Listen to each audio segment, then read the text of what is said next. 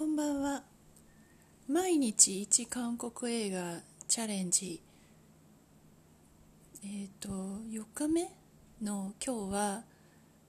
ソン・ガンホさん主演の「弁護人」という映画を見ました。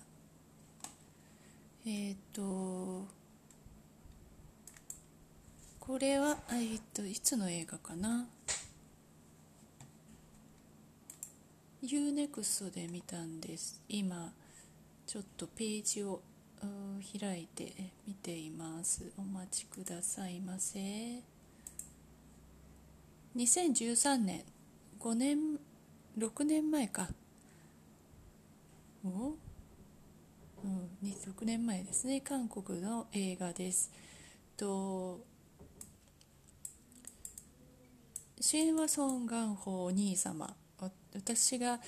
えーと、ファン・ジョンミン様に陥る前に韓国の俳優さんで誰が好きって言われたら一番好きなのはソン・ガンホと答えていたソン・ガンホさんです。で、えー、とこの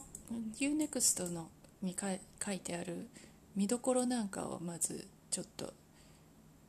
読んでみたいと思います。国家に捏造された冤罪事件にたった一人で立ち向かった実在の弁護士の奮闘を描くというあの社会派ドラマ映画でございますね。弁護人ということなので弁護士さんが主役でございます。で実はこれ見どころといたしましてはノムヒョン元大統領の弁護士時代の実話をヤン・ウソク監督が映画化高卒ながら司法試験に合格した主人公が自らの信念を突き突き通そうとする姿は感動的と書いてあります。そうあのノムヒョン大統領ですね。と前の前の大統領になりますね。でノムヒョン元大統領は大統領を辞めてからあの自殺されてしまった方なんですね。でこの方ノムヒョン大統領は今のムン・ジェイン大統領がノムヒョン大統領の側近だったんですね。なので今でもあのノムあのムン・ジェイン大統領の支持者の韓国人の人たちはノムヒョン大統領も熱烈に支持していましてあの、ね、よくインスタとかに写真掲げてみたりとかあのしています。韓国の方にするにしてみるとすごいあの民主的ないいお父さんのような大統領だったという話でございます。でストーリーといたしましてはこれも読ませていただきます。1980年代初めの韓国プサン。売れっ子弁護士のソン・ウソクはかつて世話になった食堂の店主から息子ジヌを助けてほしいと頼まれた。ある事件に巻き込まれて拘留されているという。面会に出向いたウソクはそこで信じがたい光景を目にするとあります。でここがポイント。えーと、清流映画賞大金賞など韓国内の映画賞20冠受賞。清流映画賞とか大金賞というのは韓国2大賞で日本アカデミー賞みたいななんかそういう感じの賞ですね。それを取ってるっていうあの非常に賞を総なめにしたようなあの大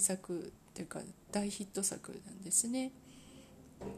はい、これストーリー読んだのでもだいぶ言われていますけれどもあのソン・ガンホさん演じるソン・ウソクっていうあの弁護士さんはですね高卒ので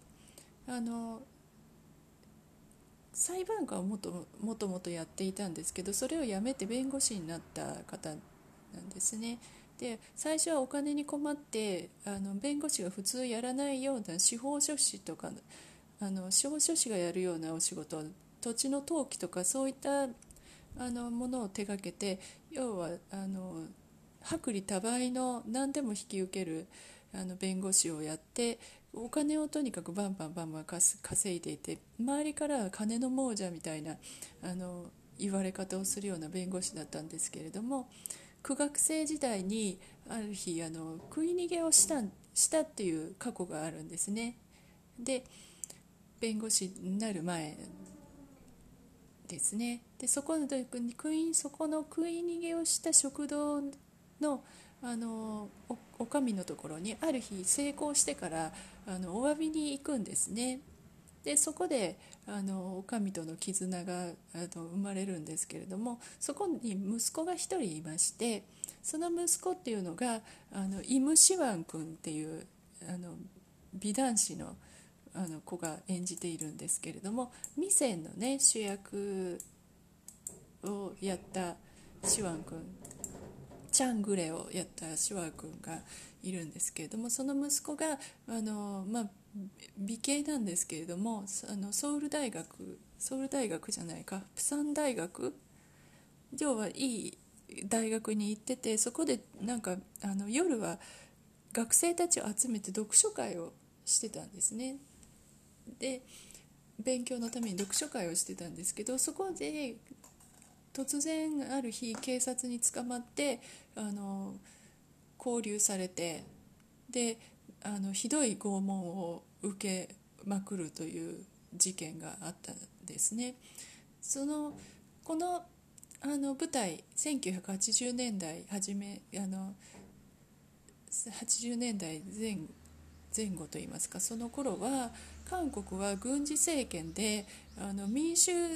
国家とは名ばかりであの軍軍が独裁政権を握っていた頃なんですね。でその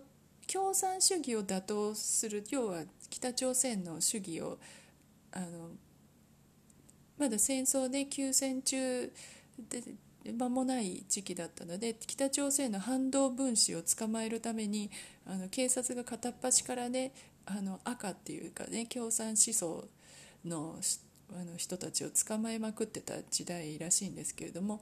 どうどういうわけなのかあの分かりませんけれども何の罪もないあの勉強会開いてるような人たちもあのしょっぴいては拷問にかけて無理やりあの共産主義者だと証言させて、まあ、警察のポイント稼ぎなんですかね。あの罪を作ってで有罪にするっていうようなことをやっていた頃なんですね。これちょっと前に私最近見た映画で1987あるあるあるなんだっけある戦いのなんとかっていう韓国のタイトルは1987なんですよ。その映画とかあとタクシー運転手。これもなんだっけ愛は海を越えてじゃないな。友情は愛を超えて違う。ななんかタクシー運転手っていう映画と映画ですね。とかで語られてきたその辺の時代のお話ですね。うん。なんかあのとにかく拷問シーンが本当にひどいんですよね。あの横暴すぎ本当にひどいひどくてなんか目目を合わせ直視できないくらいひどい時代が本当に80年代90年代近くまで行われていたんだなっていうのをあの映画を見るたんびにまざまざと思うんですけれどもまあそれを見ながらも日本のことを思うんですが今の日本もそのあの見えない暴力といいますかあの直接的でない圧力をあの意見を変えさせられる圧力みたいなのがじわじわと出てきてるんじゃないかなとあの危惧いたしますね。あの韓国の人たちは民主主義を自分たちの力であの勝ち取ってきましたけれども日本は自分たちで果たして民主主義を勝ち取ってきたのかといいますとそうではないですもんね。あの今の民主主義っていうのは戦争に負けたから無理やりそういうふうにさせられただけでそうなってなかったら今でもうんどうなっていたか分かりませんよ。そしてね今これから今もなんとなく独裁政権のような形になってますけれどもあの言論の自由なんて本当にあるのかなとかねあの気になってしまうところなんですけれども私もこういうポッドキャストして好き勝手話す話しておりますけど一応発言には気をつけながらいやあのあんまり社会的なことを話さなきゃ話さない方がいいのかなと思いながらもやっておりますけれどもねはいもうあのこのあのソン・ガンホさんの演技はさすがでもう裁判のあの証言証言というか裁判を進行させていく迫力なんて思わずね目頭がね熱くなると言いますかあの迫力がすごいです。であとはあのイ・ソンミンさんイ・ソンミン様ね我らがあのファン・ジョンミン兄貴のパ工作っていう映画に出てたパートナーでもありますあのミセンの王王子長であるイ・ソンミンさんとソー・ガンホンさんのあのワイシャツ交換シーンって言ってるんですけれどもあのそういったシーンがありましてそこはもうなんか男の友情がジーンときましたね。はいあの非常に見応えのあるドラマで実話をもとにしていますのであのもやっとするしたある意味もやっとした終わり方ではあるんですけれども希望を感じさせるあのすごい感動的なラストであのぜひ一度これであのおすすめかといえば見ていただきたい。映画の一つでございますね。星本当星つけるの難しいんですけれども、まあ、星で言うなら4.2ぐらいかな。